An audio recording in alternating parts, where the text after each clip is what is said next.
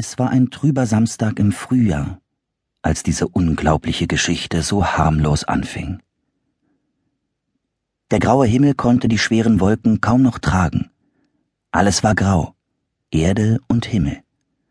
Sogar Ninas Vater und Mutter sahen auf einmal irgendwie grau aus. Nina stand am Fenster und schaute zum Stadtpark hinüber, dessen Bäume schon seit einer Woche Tag für Tag mit Regenwasser gewaschen wurden. Vom dritten Stock, wo Nina wohnte, konnte sie auch viele Häuser sehen. Die Balkone, die an schönen Wettertagen so bunt und lebendig waren, wirkten jetzt traurig und einsam. In einigen Häusern brannte sogar Licht, obwohl es schon lange Tag war. Zu Julian durfte Nina nicht gehen. Er hatte Fieber und lag im Bett, und seine Mutter sagte, seine Krankheit sei ansteckend. Mit Julian war Nina seit dem Kindergarten befreundet. Aber dann waren sie in diese komische Gegend gezogen, und Nina musste in eine andere Schule gehen. Seither sah sie Julian kaum noch. Manchmal hatten seine Eltern keine Lust, die Kinder hin und her zu fahren, und manchmal ihre. Jetzt war er also auch noch krank. Ohne Freunde ist graues Wetter noch grauer, dachte Nina, als sie in die Küche ging, wo ihre Eltern noch beim Frühstück saßen. Ganz in der Nähe ist ein Flohmarkt, sagte der Vater. Ach, das wäre doch was, rief die Mutter. Sie war froh über die rettende Idee für den trüben Tag. Nina ging gern auf Flohmärkte. Das Suchen war spannend. Wonach? Tja, das wusste Nina selbst nicht so genau. Wenn ihre Mutter sie fragte, sagte sie immer, mal sehen. Vielleicht finde ich es ja. Auf dem Flohmarkt eilte sie von Tisch zu Tisch und von Kiste zu Kiste. Am liebsten suchte sie unter den Tischen dort wo Erwachsene meistens gar nicht hinsahen. Nina war schon mindestens zehnmal auf Flohmärkten gewesen. Sie hatte schon eine Holzlokomotive, ein kleines Schaukelpferd, eine Puppenküche und einen Trompeter aus Holz erstanden. Der Trompeter war bisher der schönste Fund und hatte einen besonderen Platz auf dem Fenstersims in Ninas Zimmer.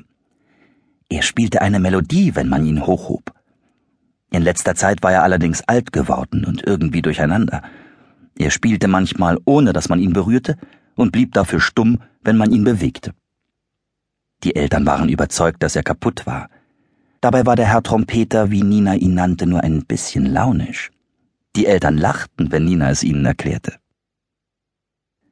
Als sie diesmal auf dem Flohmarkt ankamen, hörte gerade der Regen auf. Ninas Eltern machten sich auf die Suche nach einer alten Lampe, die zum Bauernschrank im Wohnzimmer passen sollte und Nina blieb ein paar Schritte hinter ihnen. Nicht lange, da entdeckte sie ein hölzernes Krokodil, dem der Unterkiefer herunterhing.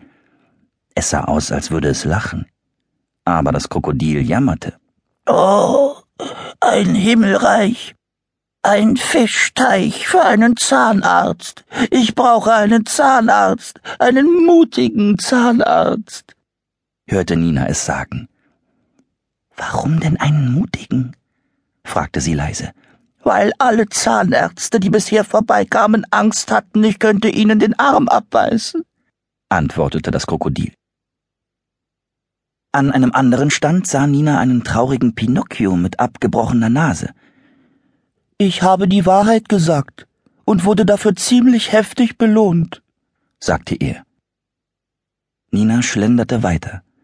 Sie sah noch einen einarmigen Bären, einen Gockel mit Glatze, einen Elefanten ohne Rüssel und einen einohrigen grauen Esel und tröstete sie alle so gut es ging. Dann sah sie in einer großen weißen Schüssel unter dem Tisch die Puppe liegen. Die Schüssel war tief, und Nina sah erst nur ein Bein, das steif in die Luft ragte. In ihrem Herzen aber wusste sie, dass sie gleich genau das finden würde, wonach sie die ganze Zeit gesucht hatte. Sie kniete sich nieder und zog die Puppe an sich. Sie sah ihr tief in die grünen Augen und bewunderte ihr feuerrotes Haar. Dann strich sie ihr vorsichtig über den Kopf.